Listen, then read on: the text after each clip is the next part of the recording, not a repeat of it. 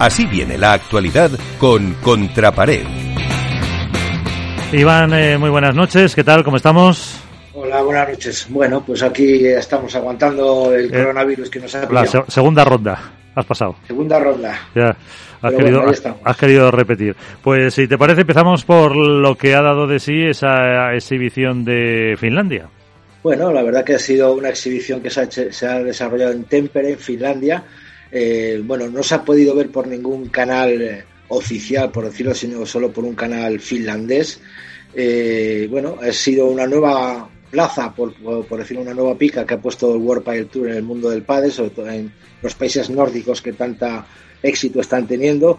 Fueron jugadores de la categoría de Lucía Sáenz, Carolina Navarro, del Fibrea, Sofía Araujo, Coquinieto, Mario del Castillo, el mismísimo eh, Sancho Gutiérrez, Don Sam. Bueno, hicieron una exhibición allí de, de lo que es el pádel para que la gente lo conociera durante tres días, que realmente ha estado muy bien. También fueron las número dos del ranking, Paula José María y Ari Sánchez. Bueno, en la final de chicas ganó Del Fibera y Sofía Araujo 6-2, 6-2 a, a Lucía y Carolina. Y en la de chicos, eh, Coqui Nieto y María del Castillo vencieron a Sancho Gutiérrez y John Sanz por 4-6, 6-4, 6-3. La verdad que, según hemos visto el vídeo y las noticias que llegaban allí, fue todo un éxito con el pabellón casi casi lleno y eso es muy muy muy bueno. A otra cosa, aparte de otras cosas, el World Padel Tour ha decidido que desde pre-previas, perdonar, desde pre-previas, ya desde Valencia, existan marcadores individuales y un árbitro de silla en cada partido. Yo creo que esto es otro paso más adelante del World Padel Tour.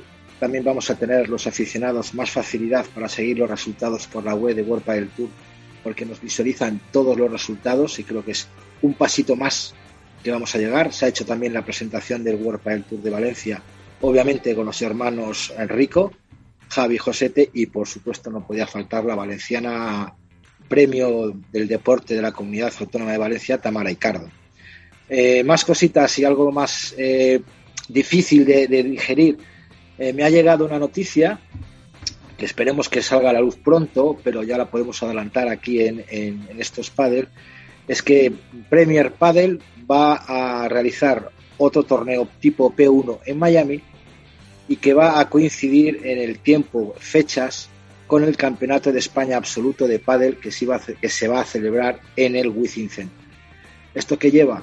Primero, que ni Premier Padel ni la propia Asociación de Jugadores respetan a la Federación Española de Padel y al Padel Español, por, poner un, torneo en una fecha tan importante para España que es el Campeonato de España Absoluto. Por supuesto, me imagino que los jugadores españoles no irán al Campeonato de España y a lo mejor tampoco las jugadoras, porque lo iban a organizar la misma empresa Urban que el año pasado pasó lo que pasó con las chicas y los chicos.